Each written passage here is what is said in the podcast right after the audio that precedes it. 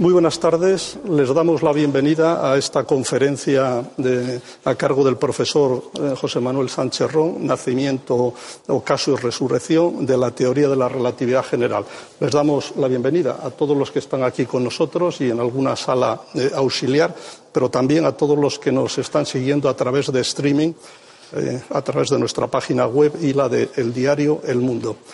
Hoy es un día muy especial eh, saben ustedes que a la ciencia todavía le cuesta eh, competir por ganar un espacio en la agenda pública de la comunicación eh, y especialmente cuando estamos en situaciones como las que estamos viviendo en los últimos tiempos de la irracionalidad y barbarie terrorista que copa el conjunto de, de la agenda pública. Pues a pesar de eso, el día de hoy lo que celebramos eh, ha logrado eh, tener un impacto, lo estamos viendo en los medios eh, españoles e internacionales, en que la ciencia, al menos algunos días especiales, importa y especialmente. Y eso es un indicador monumental de la figura del creador de la teoría de la relatividad general y, por supuesto, de la creación misma tiene un valor muy especial el que además haya ese interés por parte de los medios de comunicación eh, y del público, eh, porque estamos hablando de, eh, como ahora después expondrá con infinita más autoridad que la mía el profesor Sánchez Ron, de una contribución de esas que solemos etiquetar como ciencia básica, cuyo significado principal es ayudarnos a comprender mejor el mundo, más allá de sus aplicaciones. En nuestra propia experiencia sabemos que al público le interesa y mucho las contribuciones que, aunque no tengan prima facie una dimensión aplicada, eh, sí tienen un enorme significado cultural o, si quieren, científico eh, en sentido estricto. Y sabemos que al público le interesa además también muy especialmente una figura como la de Einstein. En nuestro estudio que hicimos hace tres años sobre cultura científica en Europa, Estados Unidos y Japón, eh, la figura citada por prácticamente la mitad de la población en Estados Unidos y el 42% en España de los tres científicos eh, más famosos o más importantes a lo largo de la historia de la humanidad, Einstein eh, figuraba en todos los países invariablemente en primer lugar y a enorme distancia eh, Newton, Madame Curie, Pasteur o Galileo Galilei. José Manuel Sánchez Ron, y con él eh, otros muchos, ha eh, etiquetado, y supongo que ahora nos lo contará, eh, que esta contribución cuyo centenario celebramos hoy representa el avance científico más importante o la construcción teórica más importante de la historia de la ciencia. Eh, por eso, hace más de un año eh, acordamos hacer varias cosas cuando llegara este 25 eh, de noviembre.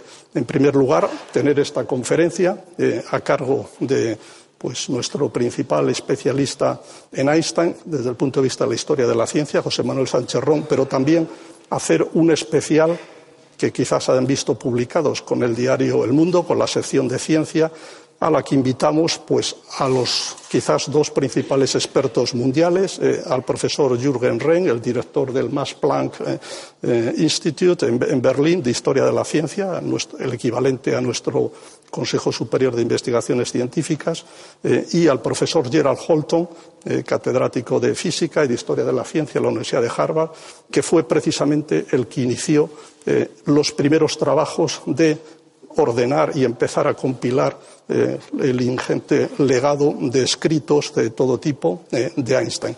Esas dos, eh, contribuciones se han publicado junto a la de José Manuel Sánchez Ron y de alguna persona más del diario. Y va a estar disponible también esas entrevistas en vídeo. La segunda cosa, o la tercera, además de la conferencia, era tratar de, tener una obra en castellano que se beneficiara de la ingente literatura eh, aparecida en los últimos 15 o 20 años sobre la figura de Einstein y la obra, eh, justamente que se empieza a distribuir hoy mismo, se debe también a José Manuel Sánchez Ron eh, y yo creo que lo están viendo en la pantalla, una obra monumental en más de un sentido, tiene cerca de 500 páginas, está primorosamente editada por una de nuestras mejores editoriales, como es la editorial Crítica, con la que hemos tenido el placer de colaborar. Eh, esta obra, de la que quizás eh, haya ocasión de, hablar con más extensión, es sin duda la obra más sistemática que existe en castellano, pero también es una aportación eh, a la literatura más general internacional. conocen seguramente muchos de ustedes, pues, la obra de hace ya cerca de tres décadas que publicó Abraham Pais, El Señor es sutil, muy fuerte en la parte científica, eh, pero débil en la parte biográfica y contextual. O la obra más reciente del 2007 de Walter Isaacson, de Einstein, eh, su vida y su universo. La obra de Sánchez Ron eh, es una obra que ha logrado articular de la manera que él lo hace de manera incomparable los aspectos biográficos junto con los aspectos contextuales y la propia contribución científica. Eso no sería posible eh, sin las condiciones que se dan en el caso de, José Manuel. Eh, José Manuel, como saben, es físico de formación, eh, historiador de la ciencia, tiene la doble condición de catedrático de Historia de la Ciencia en la Universidad Autónoma de Madrid, en el Departamento de Física Teórica y a la vez es eh, miembro de número de la Real Academia eh, Española, la Academia de la Lengua, y eso se nota eh, en su prosa. Es un ejemplo de transitar en eso que a veces se suele desde Sipies no etiquetar como, como las dos culturas. José Manuel es el autor de, una ingente obra, más de 300 publicaciones, de las que 45 son libros. Uno de ellos, precisamente, eh, El origen y desarrollo de la relatividad, del 83, El poder de la ciencia, Historia social, política y económica de la ciencia, de los siglos XIX y XX, El mundo después de la revolución, la física de la segunda mitad del siglo XX, por la que justamente hace pocos, un par de meses, pues se le ha concedido el Premio Nacional de Ensayo, la primera vez, entre paréntesis, que se concede ese premio eh, para un libro de historia de la ciencia. Eh, también Cincel, Martillo y Piedra, una historia de la ciencia de la España eh, de los siglos XIX y XX. Creo que es un placer tener aquí a José Manuel Sánchez Ron con nosotros esta tarde, compartiendo de la manera en que él lo hace la trayectoria de Einstein, lo que el contexto conceptual en el que tomaba forma sus contribuciones y el significado mismo. José Manuel, muchas gracias.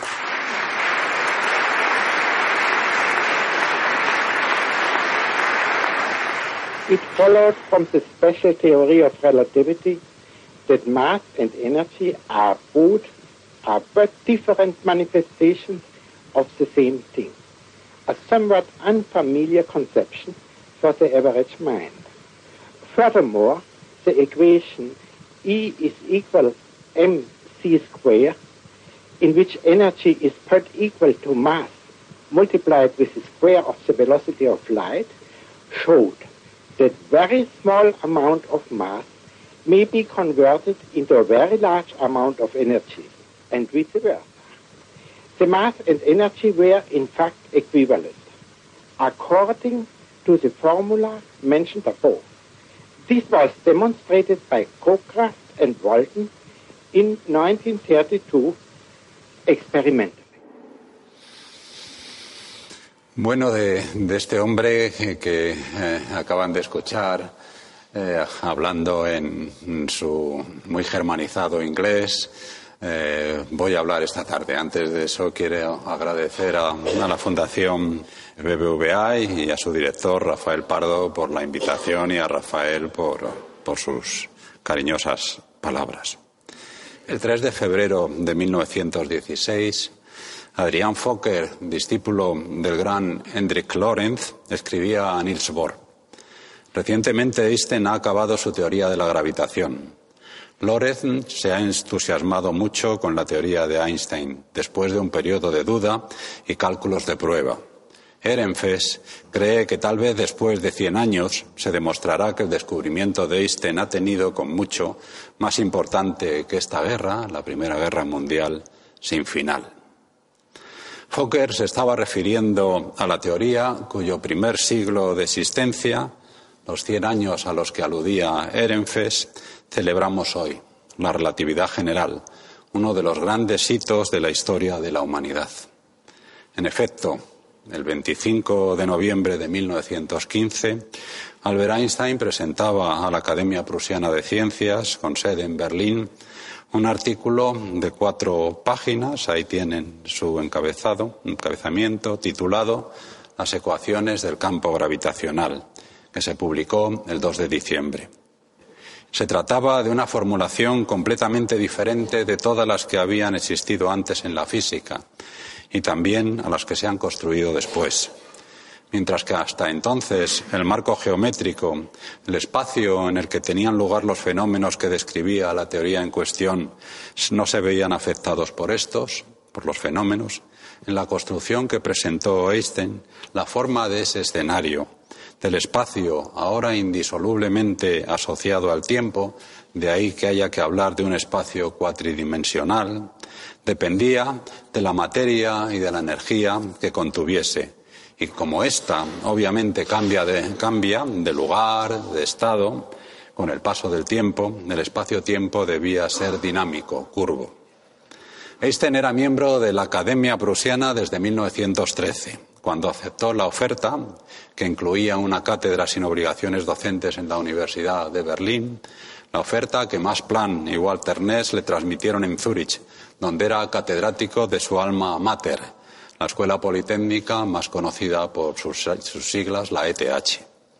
Me lo imagino dirigirse aquel día, aquel 25 de noviembre, desde su apartamento en Wittelbachstrasse 13, donde prefería trabajar, al imponente edificio de la Academia Prusiana.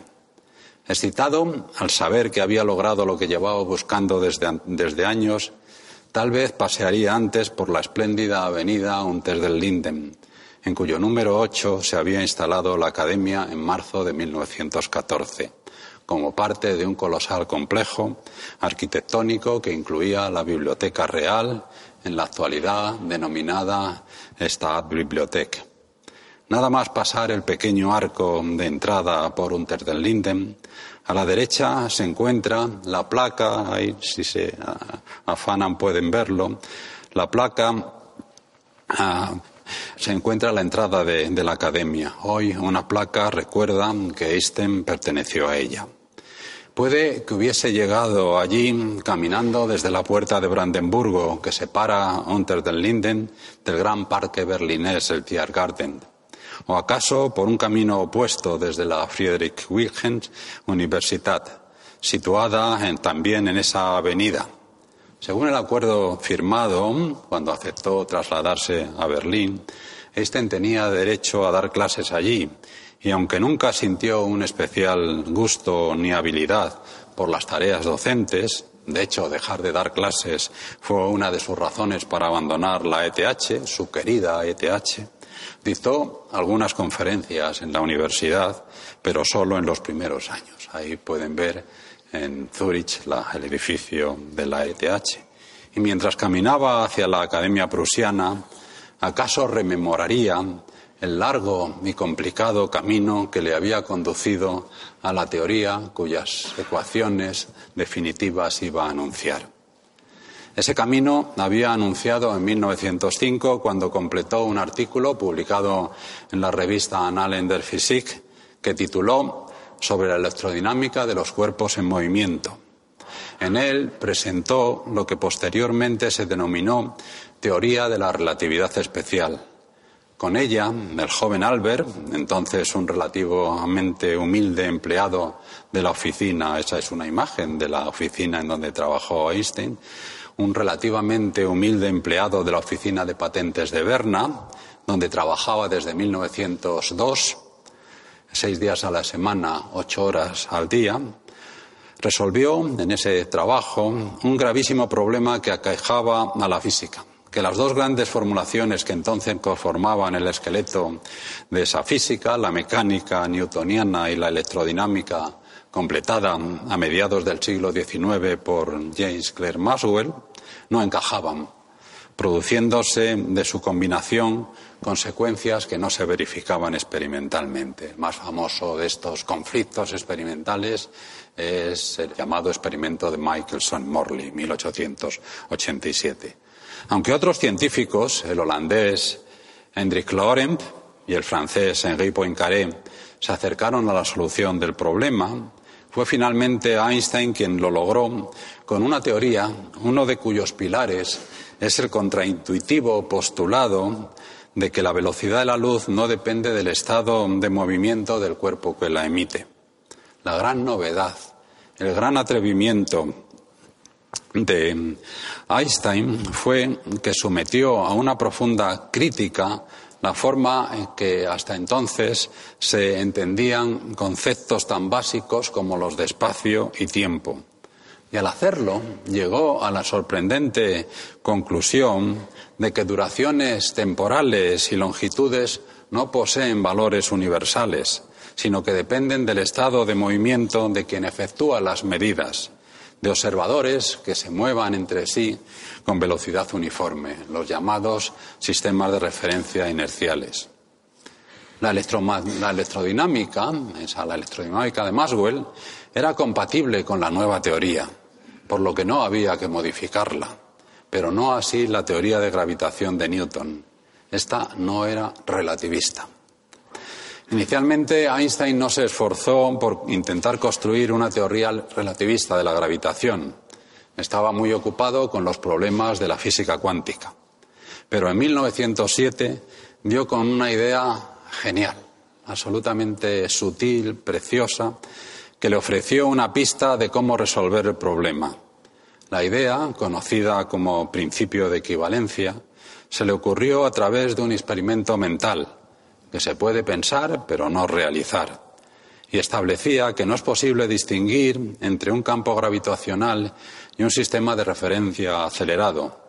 Una persona, como lo que ven, la que ven ahí, dentro de un cohete cerrado, por ejemplo, o un ascensor, o lo que quieran ustedes imaginar, no podría saber si al soltar una, digamos, manzana, la manzana de Newton, esta caía porque estaba bajo la influencia de la gravitación de un planeta o porque el cohete se movía hacia arriba con una aceleración igual, en sentido contrario a la de la gravitación del ahora ausente planeta anterior. De esta manera, Einstein unía la búsqueda de una teoría de la fuerza gravitacional a la de generalizar la relatividad especial, pasando de los sistemas inerciales a otros más generales. El principio de equivalencia fue la única pieza que Einstein mantuvo en su búsqueda de una teoría relativista de la gravitación, búsqueda a la que se dedicó en cuerpo y alma a partir de 1911 para frustración de la mayoría de sus colegas, aquellos dedicados a los problemas de la física cuántica. Así, en 1912, Arnold Sommerfeld, uno de los líderes de la investigación en la física cuántica de entonces, escribía al gran matemático de Gotinga, David Hilbert.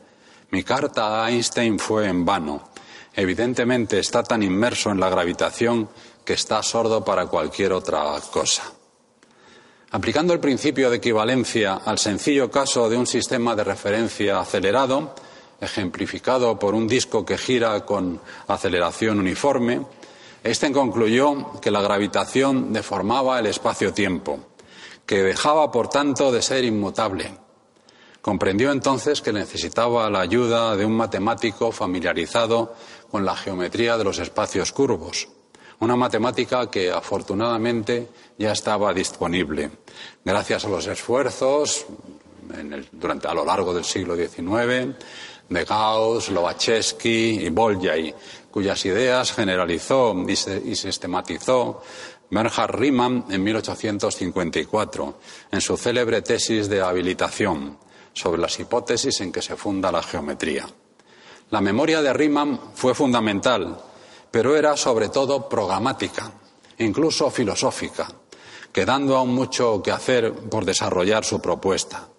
Los resultados más importantes y completos en este campo fueron los producidos por dos matemáticos italianos, Gregorio Ricci Curbastro y Tullio Levici Vita, que publicaron en 1900 en la revista Mathematische Annalen un artículo en francés titulado Cálculo diferencial absoluto y sus aplicaciones, que incluía todo lo que Einstein necesitaba. Sin embargo, los conocimientos de Einstein en este dominio no eran suficientes, pero tuvo la fortuna de encontrar un matemático especializado en este campo. Su amigo y compañero de estudios, Marcel Grossmann, catedrático entonces de la ETH, a la que Einstein se había incorporado como catedrático en 1912. En 1909 había conseguido su primer puesto académico profesor asociado de la Universidad de Berlín y por consiguiente abandonar la oficina de patentes de Berna y en 1911 una cátedra en la Universidad Alemana de Praga. En octubre de 1912, Einstein escribía a Sommerfeld. Ahora me estoy ocupando exclusivamente del problema de la gravitación y creo que con la ayuda de un matemático local, que es amigo mío, seré capaz de dominar todas las dificultades.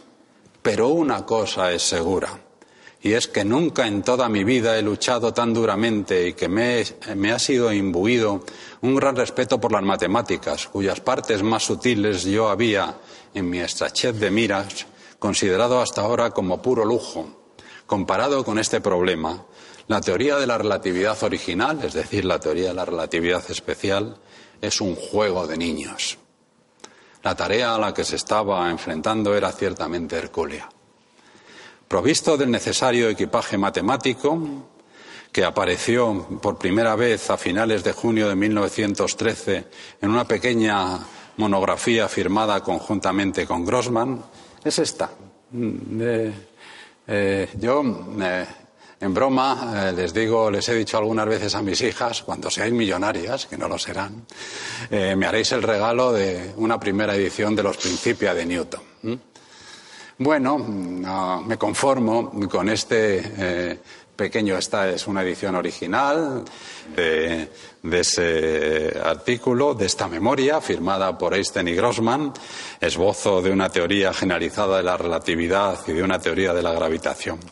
Esto es la primera vez en la historia de la ciencia, en la, historia de la física, en la que eh, eso que ahora nos es tan familiarizado, expresar la gravitación en términos de una eh, geometría eh, curva, en particular riemanniana, aparece. Decía que provisto de ese equipaje matemático que apareció en esta monografía, Einstein necesitó todavía de un par de años de, intensos esfuerzos, que en ocasiones minaron su salud, de ideas abandonadas y algunas vueltas a retomar, para llegar a la solución final del 25 de noviembre. El resultado le fascinó. La teoría es bella más allá de toda comparación. Escribía el 26 de noviembre, día después, a su amigo, el médico Heinrich Zanger, y aunque es difícil y en última instancia subjetivo enjuiciar el concepto de belleza en la ciencia, existen sobrados argumentos para defender que, efectivamente, la relatividad general es una teoría extremadamente bella, matemáticamente compleja, complejidad que, sin embargo, no es ajena a que incorpore en su esqueleto principios de simetría fundamentales, a la vez que física y filosóficamente profunda, cambió absolutamente nuestra forma de entender la realidad del universo, algo que se puede decir de pocas formulaciones científicas. Una característica de la relatividad general es que siendo una teoría de la interacción gravitacional, en cierto sentido esta fuerza desaparece, quedando subsumida en la estructura no plana del espacio-tiempo, por eso podemos decir que la fuerza gravitacional se geometriza. Espacio, tiempo y su contenido se hermanan, constituyendo una misma estructura. Un cuadro de la pintora surrealista española afincada en México, donde falleció Remedios Varo, La ciencia inútil o El alquimista, lo pintó en 1958 sirve, me sirve a mí para expresar metafóricamente la esencia de la relatividad general. Si se fijan ustedes bien, la unión del espacio-tiempo, de esa cuadrícula, eh, con lo que éste contiene y cómo ese contenido condiciona su geometría. El vestido del alquimista y el propio alquimista que surge del suelo, del espacio-tiempo, identificándose con él. Podría seguir sin abandonar una narración en la que la razón científica continuase siendo prácticamente la única guía, pero no sería justo, porque creaciones como la que Einstein produjo en 1915 no son como tesoros escondidos eh, que están ahí fuera esperando que alguien los encuentre, sino que son creaciones mentales, productos de la mente, por mucho que ésta tenga que tomar en cuenta cómo se comporta realmente la naturaleza, el juez último de cualquier construcción científica. Y la mente de Einstein durante la mayor parte del tiempo que estuvo dedicado a buscar una teoría, relativista de la gravitación vivió intensos periodos de agitación. Por un lado, debería estar satisfecho. En 1913 llegó a la cumbre de su profesión, en Berlín, donde se encontró con una buena parte de la creme de la creme de la física mundial. Ahí tienen Ners, Einstein, eh, Planck, eh, Millikan, estaba de visita, y Max von Laue. Sin embargo, fue allí donde terminó por disolverse su matrimonio con Mileva Marik, que había comenzado a deteriorarse cuando se instalaron en Zúrich en 1912. Se habían casado en 1903. La dedicación absoluta de Einstein al problema de la gravedad, asociados a problemas de salud, reumatismo, depresión de Mileva, no la hacían feliz. El 12 de marzo de 1913 confesaba a una amiga, Albert se dedica completamente a la física y parece que tiene poco tiempo para la familia.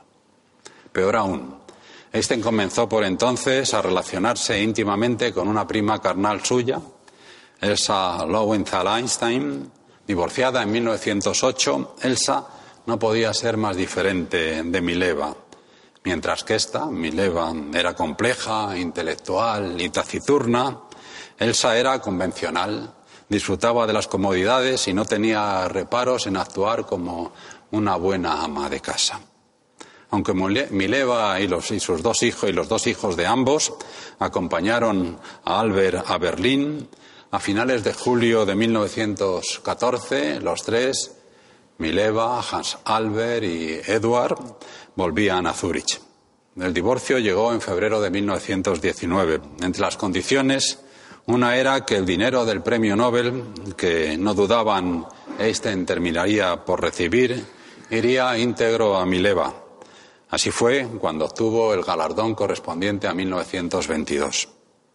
Poco después, el 2 de junio de 1919, Einstein se casó con Elsa, pero tampoco con ella fue feliz.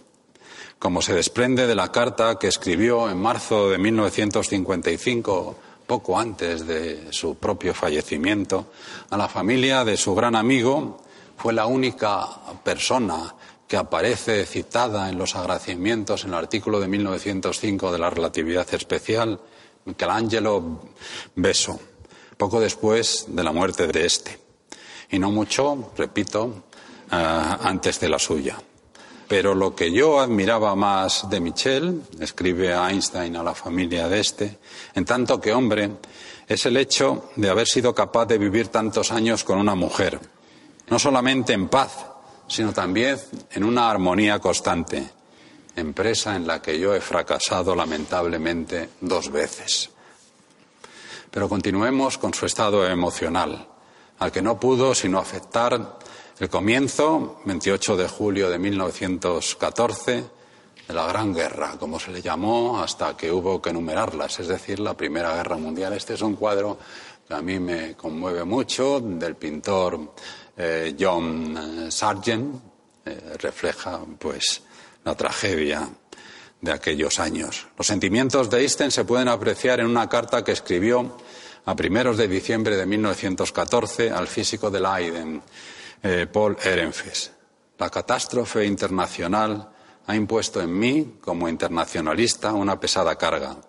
Al atravesar esta gran época, y lo marca para ver su ironía, se le hace a uno difícil reconciliarse con el hecho de que se pertenece a una especie idiota y corrompida que se jacta de su libre albedrío. En esa atmósfera de excitación El 4 de octubre de 1914, movidos por las repercusiones que, habían tenido, que había tenido en el mundo la invasión germana de Bélgica, 93 intelectuales alemanes, entre ellos los, la mayor parte de los científicos más distinguidos, incluyendo a Max Planck, al querido y respetado por Einstein Max Planck, daban a conocer lo que denominaron llamamiento al mundo civilizado, en el que defendían las razones de Alemania para entrar en la guerra. En el clima sociopolítico que reinaba entonces en Alemania, era difícil oponerse públicamente a semejante declaración. Sin embargo, pocos días de la publicación de ese manifiesto, John Nicolai, catedrático de Fisiología en la Universidad de Berlín, preparó una réplica que hizo circular entre sus colegas universitarios. Solo tres personas se adhirieron a ella. Y uno de ellos, por cierto, había firmado también el otro manifiesto, de manera que hay... Albert Einstein era uno de ellos. Pedían allí que, cito sus palabras, hermosas palabras de uno de los fragmentos de ese contramanifiesto, pedían que eh, uniesen sus fuerzas todos aquellos que aman realmente la cultura de Europa, todos aquellos a los que Goethe proféticamente llamó buenos europeos. No debemos abandonar la esperanza de que, hablando al unísono, su voz pueda, incluso hoy, elevarse por encima del choque de las armas, en particular si se les unen aquellos que ya disfrutan de renombre y autoridad. Eso de buenos europeos yo creo que Rafael aludía a algo en este sentido, se puede aplicar tal vez en otra dimensión hoy como hace pues eh, un año más un siglo. En aquel perturbado emocionalmente mundo, Einstein completó su gran teoría relativista de la gravitación. Decía un momento, hace un momento que la teoría de la relatividad general es bella, pero la belleza no es ni necesaria ni suficiente en ciencia. Una nueva teoría debe contener un mayor grado de verdad que las que le preceden. Y la relatividad general cumplió tal requisito con tres predicciones. El desplazamiento del perihelio, el punto de la órbita más cercano al Sol de los planetas, un efecto especialmente manifiesto en el caso de Mercurio y que cuestionaba la validez de la teoría newtoniana desde hacía un siglo, el desplazamiento gravitacional hacia el rojo de las líneas que aparecen en los espectros de las radiaciones y la curvatura de los rayos de luz debido a la influencia del campo gravitacional. El valor exacto de que la relatividad general predecía para estos tres fenómenos quedó establecido a finales de 1915, cuando el director del Observatorio de Potsdam, Karl Schwarzschild, encontró una solución exacta, que ahí la tienen, de las ecuaciones del campo gravitacional en el vacío para el caso de un cuerpo con simetría esférica. Una, una solución que reproducía la situación del sistema solar, de un sistema planetario como el nuestro. Aquel trabajo fue el, único, el último que realizó Schwarzschild. Poco después, mientras servía en el frente ruso, contrajo una rara, dolorosa e incurable enfermedad de la piel, falleciendo en mayo. El valor que se deducía de la solución del Schwarzschild para el perihelio de Mercurio, esto es el punto más cercano de, la órbita de un planeta al Sol, coincidía con el observado. Para comprobar si los rayos de luz se desviaban debido al efecto de la gravitación, se pensó en un eclipse de Sol, cuando se podían ver los rayos de algunas estrellas el fondo, al pasar cerca de la superficie solar, situación en la que el efecto, la desviación, la curvatura era más pronunciado. Aunque se hicieron algunos intentos antes, el efecto se sometió lo, lo, sometió a prueba una expedición británica organizada por Frank Dyson el astrónomo real, y Arthur Eddington, catedrático de astrofísica, de astronomía en Cambridge y el gran defensor de la teoría einsteiniana. Los puntos de observación del eclipse, que iba a tener lugar el 29 de mayo de 1919, fueron la isla Príncipe, en África, y Sobral, en el norte de Brasil. Esa es una fotografía, una de las fotografías que se tomaron del eclipse y la otra se ha tomado de una revista eh, que ilustraba de esa manera eh, lo que se había hecho. El 6 de noviembre, en una reunión conjunta de la Royal Society y de la Royal, Astronomical Society en Londres, se presentaron los, resultados, que confirmaban la predicción relativista. Alfred North Whitehead, el distinguido matemático y filósofo, fue el coautor, junto a Bertrand Russell, de aquel espléndido y a la postre fallido eh, monumento a la lógica. Pretendían reducir toda la matemática a la aritmética o a la lógica. Principia Matemática, tres gruesos volúmenes entre 1910 y 1913.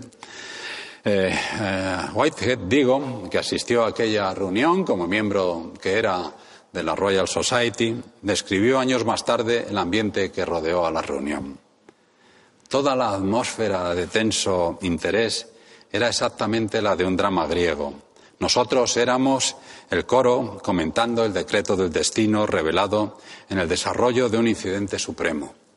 Había una cualidad dramática en la misma representación, el ceremonial, tradicional y en el trasfondo el retrato de Newton para recordarnos que la mayor de las generalizaciones científicas iba a recibir ahora, después de más de dos siglos, su primera modificación.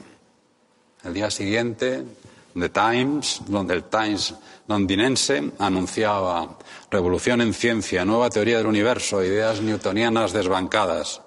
Un día después, la noticia se reproducía en periódicos de todo el mundo. Y así, Albert Einstein pasó de ser un físico reconocido y admirado por sus colegas a convertirse en un personaje famoso socialmente en todo el mundo. Con respecto a la segunda predicción, la del desplazamiento hacia el rojo de las líneas espectrales, para su comprobación experimental se construyó en Potsdam no lejos, por consiguiente, de, la capital, de Berlín, una torre laboratorio de 14 metros de altura. Ahí la tienen, diseñada por el arquitecto Eric Mendelssohn.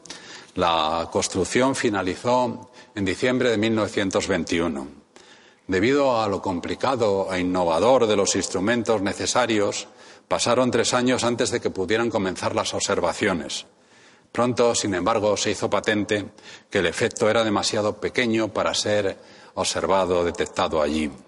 De hecho, no fue hasta las investigaciones realizadas a final de la década de 1950 por Robert Pound y Glenn Redka cuando se comprobó que el efecto predicho por la relatividad general es correcto, que efectivamente las líneas que aparecen en los espectros de las radiaciones se desplazan debido a la gravitación. La formulación de las ecuaciones del campo gravitacional, la base de la teoría de la relatividad general, no constituyó sino un primer paso. Había mucho que desarrollar. Lo primero que hizo Einstein en 1916-1917 fue aplicar la teoría al conjunto del universo, en el que la gravitación domina. Esto es, esto es construir una cosmología relativista Pensó inicialmente que el universo debía ser, salvo irregularidades locales, estático, para lo cual tuvo que modificar un poco las ecuaciones del campo gravitacional. Sin embargo, otros científicos, Willem de Sitter, Alexander Freeman o Georges Lemaitre, encontraron que esa cosmología también permitía universos que se expandían. No obstante, aquello eran especulaciones. La cosmología einsteiniana aún tardaría en mostrar su poder. No lo hizo hasta 1929, cuando permitió dar una base teórica al descubrimiento de Edwin Hubble de la expansión del universo, realizado al margen de consideraciones teóricas. Uno de los problemas que más pronto se hizo notorio fue el de intentar incluir a la otra fuerza fundamental conocida entonces, la electromagnética, eh, todavía quedaba mucho tiempo para aceptar que son cuatro las fuerzas fundamentales. Eh, eh, incluir, digo, la fuerza electromagnética en el marco definido por la relatividad general. Esto es unificar gravitación y electromagnetismo. Uno de los primeros en plantearse el problema fue Hermann Weyl, un gran matemático. Fue el sucesor de Hilbert en la dirección del Instituto de matemáticas de Gotinga, el centro neurálgico eh, entonces de la matemática mundial. Un matemático, además, permeable a la física y a la filosofía. Lo que hizo Bail fue generalizar el espacio de Riemann, que utilizaba la relatividad general. Presentó la nueva geometría que desarrolló en un libro que publicó en 1918 con el título, con el título Round Zeit Materie, Espacio, Tiempo, Materia. Cuando Weil informó a Einstein del contenido de sus investigaciones y le envió su libro, este, Einstein, quedó fascinado. Estoy leyendo con genuino placer, deleite, las pruebas de su libro, que voy recibiendo página a página, escribía a Weil el 8 de marzo de 1918. Es como una pieza sinfónica maestra. Cada palabra tiene su relación con el conjunto y el diseño de la obra es grandiosa. Es cierto que Einstein enseguida encontró puntos, consecuencias físicas con los que estaba en desacuerdo. Hermann Weil escribía a Hilbert el 12 de abril de 1918, ha presentado a la Academia de aquí, de aquí, la Prusiana de Ciencias, a través mío, un artículo altamente interesante en el que busca comprender la gravitación y el electromagnetismo como un sistema de conceptos geométricamente unificado. Matemáticamente la cosa es maravillosa, pero físicamente no lo puedo aceptar. Sin embargo, no se olvidó Einstein de la lección que el intento de Weil implicaba. Esto es un ejemplo de uno de sus artículos y el manuscrito. Generalizaciones de los espacios riemannianos que había utilizado para la relatividad general podían abrir el camino para resolver el problema que, siguiendo a Weil y a otros, él también asumió, encontrar una teoría unificada de campos. A semejante empeño dedicó, sin ningún éxito, una parte importante del resto de su vida.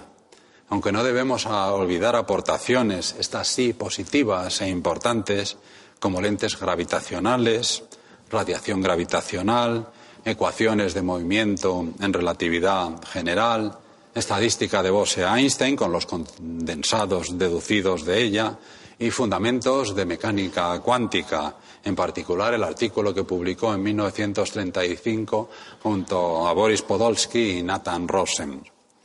Cuando se analizan los trabajos que fue produciendo sobre el campo unificado, lo que se encuentra es una sucesión de esperanzas, de, creer que al fin lo había logrado ah, o que se había acercado a la meta soñada, con la posterior constatación de que no era así que había fracasado una vez más.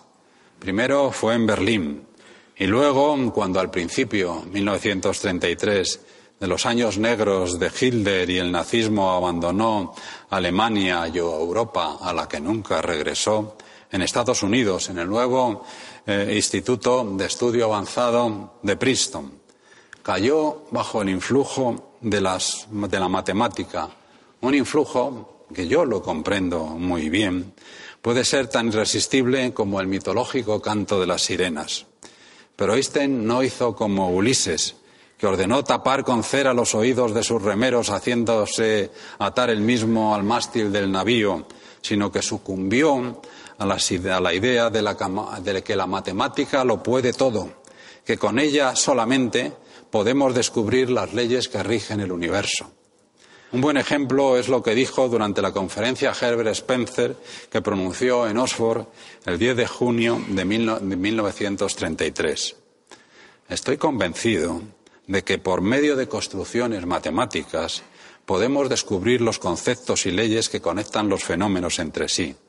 Por supuesto que la experiencia retiene su cualidad de criterio último de la, utilidad de una construcción matemática pero el principio creativo reside en la matemática. Por tanto, en cierto sentido, considero que el, pensamiento puro puede captar la realidad tal como los antiguos habían soñado. Platón habría eh, saltado de alegría en su tumba. Mm.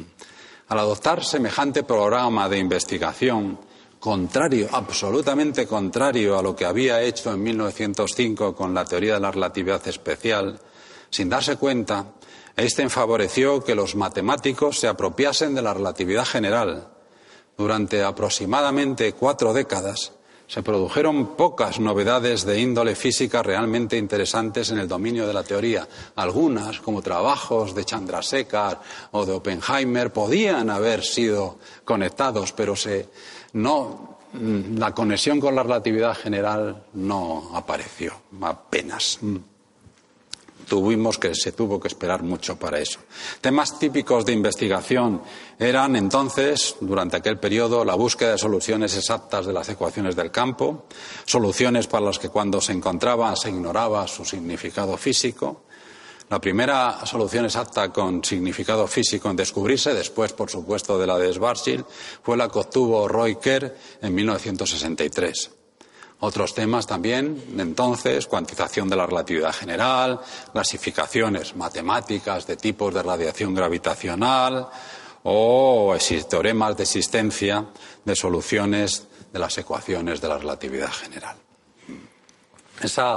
esta imagen, por cierto, antes de pasar a otra, es Einstein en el Institute for Advanced Study, el primer, salvo mm, alguno, es el primer claustro de la primera escuela de ese instituto tan famoso y todavía en activo, la Escuela de Matemáticas. De izquierda a derecha aparece eh, Robertson, Wigner, arriba Hermann Weyl, el gran Kurt Gödel, del teorema de incompletitud de 1931, Isidor Rabi, que no era miembro del instituto, de la escuela, Einstein, luego hay entre medias Oppenheimer. Todos esos ejemplos de, soluciones, de, intereses en relatividad general, muy alejado de cualquier comprobación experimental. La matemática, por el contrario, sí ganó con aquello. Significativo en este sentido en los que escribió Weil en 1949. Surgieron escuelas de geómetras diferenciales bajo el influjo de la relatividad general. Aquí en Princeton Eisenhower y Veblen tomaron el liderazgo. Schouten en Holanda.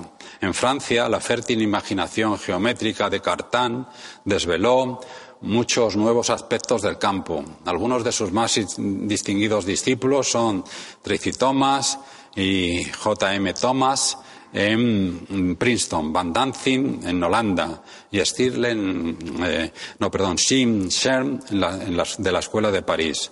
Un lobo solitario de Zurich, se refiere a él mismo, Hermann Weil también se ocupó de este campo. Todavía en 1962, el brillante, siempre crítico Richard Feynman, ahí le tienen y en la otra es junto con uno de los héroes de los físicos, Paul Dirac, Todavía digo, en 1962, Richard Feynman, uno de los creadores de la electrodinámica cuántica, que estaba participando en el tercer Congreso Internacional de Relatividad General celebrado en Varsovia y Jablona del 25 al 31 de julio, escribía a su esposa, Gwyneth, lo siguiente no voy a sacar nada de la reunión, no estoy aprendiendo nada. Este campo no es un campo activo, pues no hay experimentos, y pocos de los mejores hombres están trabajando en él. El resultado es que hay un montón, 128 de pasmarotes aquí, y eso no es bueno para mi presión arterial. Se dicen y se discuten seriamente cosas inanes. Siempre es, o bien, uno, completamente incomprensible, o dos, vago e indefinido, o tres, algo correcto, que es obvio y evidente, pero calculado mediante un análisis largo y difícil y presentado como un descubrimiento importante, o cuatro, una afirmación basada en la estupidez del autor que dice algo obvio y correcto, aceptado y comprobado durante años. Recuérdame que no vaya a más congresos sobre gravedad. Esto es, estoy hablando naturalmente del periodo de ocaso de la relatividad general. Sin embargo, la historia es difícil de prever, plena como está de cambios inesperados, de acontecimientos, algunos pequeños, eh, al principio, semillas de un futuro diferente. En 1962, cuando Feynman asistió al Congreso de Polonia, estaba abriéndose una nueva era en la historia de la teoría de la relatividad general. Una, podríamos decir, resurrección que procedió de la consolidación de un nuevo tipo de astronomía, de astrofísica, que no se limitaba, como había sucedido durante milenios, a examinar las señales que detectan nuestros ojos, sino que se esforzaba en observar otras zonas del espectro electromagnético. Sucede que la atmósfera terrestre absorbe una buena parte de ese espectro, la correspondiente a la radiación ultravioleta, rayos X, rayos gamma y parte del infrarrojo. Por el contrario, es transparente a las ondas radios, unos pocos centímetros, unos pocos metros de longitud de onda, a, las ondas radios, a la luz visible y algunas ondas infrarrojas. A esto se debe que la primera astronomía no óptica fuese la radioastronomía. Fue Karl Jansky, un ingeniero eléctrico que trabajaba para los laboratorios Bell en Estados Unidos, quien demostró que existía un universo oculto, colmado de señales más allá de las visibles. En 1932, mientras buscaba posibles fuentes de ruido en emisiones de radio, detectó emisiones electromagnéticas que alcanzaban su mayor intensidad al apuntar a la constelación de Sagitario en el centro de la Vía Láctea. De la mano de un espectacular desarrollo de los medios tecnológicos de observación, muchos deudores de las tecnologías como el radar, la RS de radio, desarrolladas durante la Segunda Guerra Mundial, aparecieron en, escena objetos astronómicos del tipo de los cuásares, observados por primera vez en 1963. Entidades astronómicas muy alejadas pero extremadamente luminosas, más de cien veces superiores al de una galaxia típica, energía procedente de, se cree, de la caída de materia hacia un supermasivo agujero negro. O los púlsares, 1968, estrellas de neutrones que emiten radiación de forma extremadamente regular. Objetos, todos estos cuyas características, alejadas del mundo newtoniano, obligaron a tomar en consideración a la relatividad general. Y así, sola o aliada con los físicos de altas energías, que vieron en los primeros instantes de la vida del universo un magnífico escenario para avanzar en su comprensión de la estructura de la materia, la relatividad general se fue enquistando en la física de punta y también en nuestra vida cotidiana gracias al papel que desempeña en los GPS, Global Positioning System. Y por supuesto también están los agujeros negros, a los que acabo de aludir a propósito de los cuásares. Vislumbrados inicialmente en el contexto de la solución de Schwarzschild, durante mucho tiempo nadie creyó que tuviesen realidad física, siendo considerados como algo, algo así como indeseables fantasmas matemáticos que había que eliminar.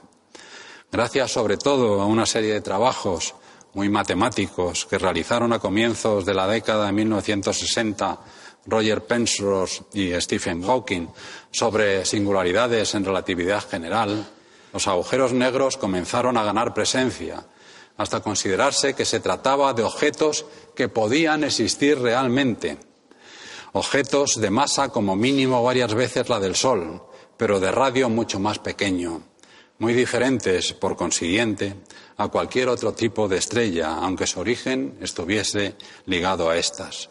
Surgirían cuando, después de agotar su combustible nuclear, una estrella muy masiva comenzase a, contraerse irrevisiblemente debido a la fuerza gravitacional.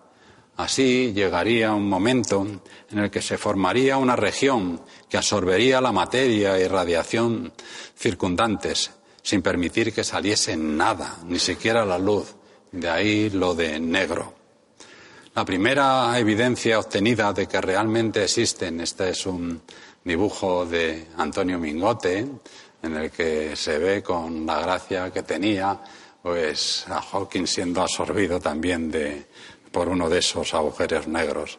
La primera evidencia, digo, obtenida de que realmente existen agujeros negros fue la consecuencia de la puesta en órbita el 12 de diciembre de 1970 desde Kenia para que conmemorar la independencia del país de un satélite estadounidense bautizado como Uhuru, la palabra suajili para libertad.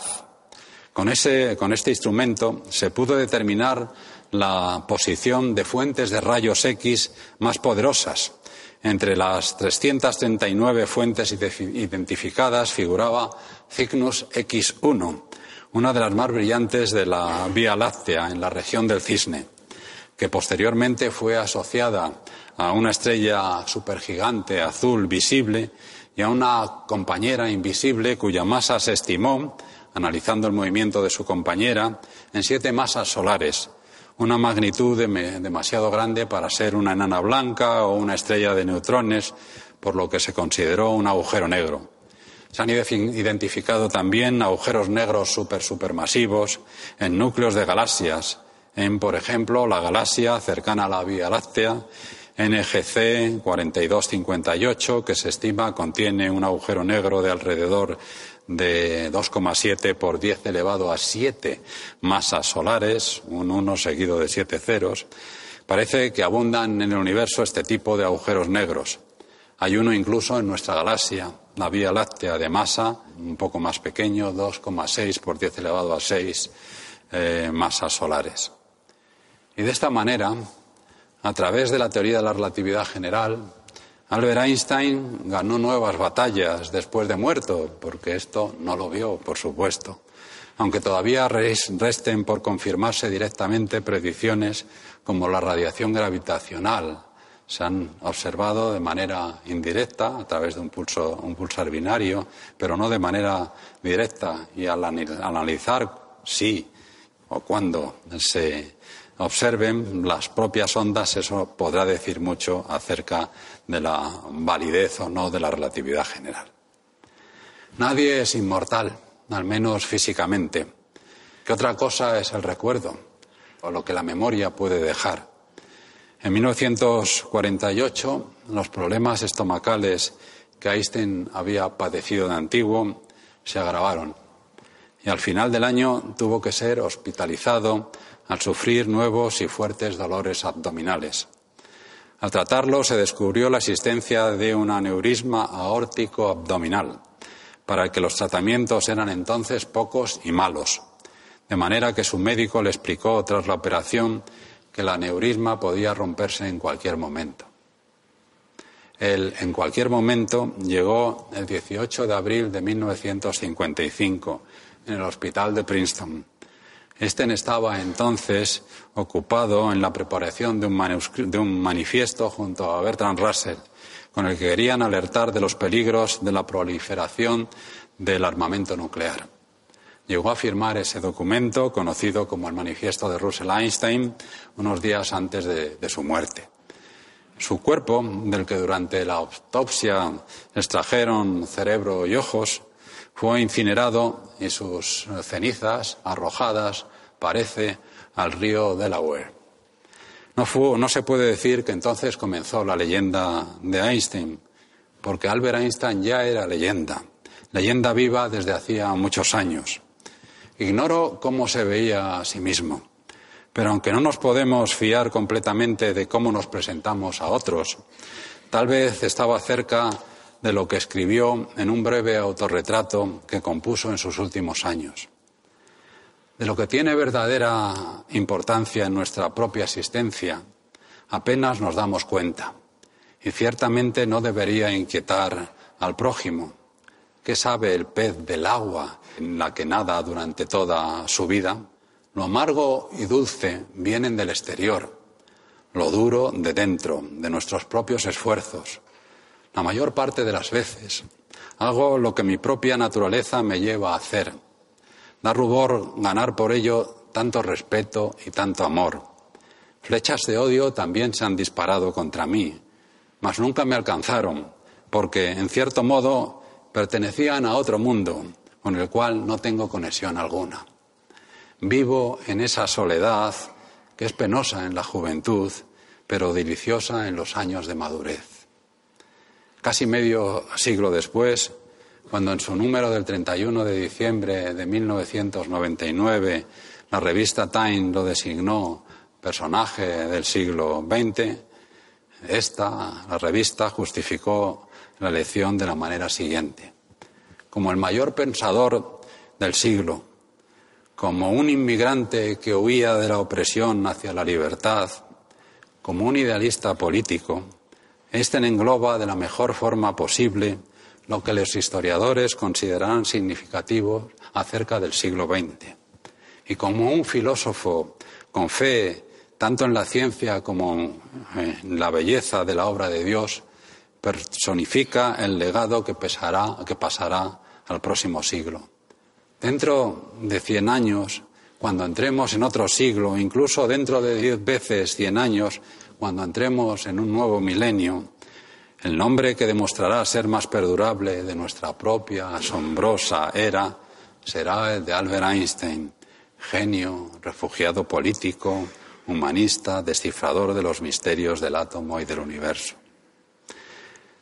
No estoy nada seguro de lo que sucederá dentro de cien años, mucho, infinitamente, eh, mucho menos de lo que ocurrirá al cabo de un milenio. Pero yo también pienso, permítanme que les diga para concluir, que Albert Einstein, su obra científica y sus escritos, constituye lo mejor o uno de los mejores, de las partes mejores del legado que puede y debe pasar a la posteridad.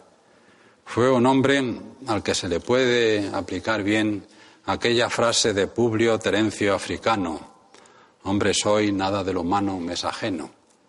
Lo mostró en la compleja intimidad de su vida privada, en sus preocupaciones sociales, esto es, por los otros, y en su interés y habilidad para desentrañar los fenómenos que tienen lugar en la naturaleza. Como poco, merece la pena que al menos aquellos que no estamos aún demasiado lejos de su tiempo, les recordemos y comprendamos algo de lo que hizo y sintió. Esto es lo que he pretendido hoy. Muchas gracias.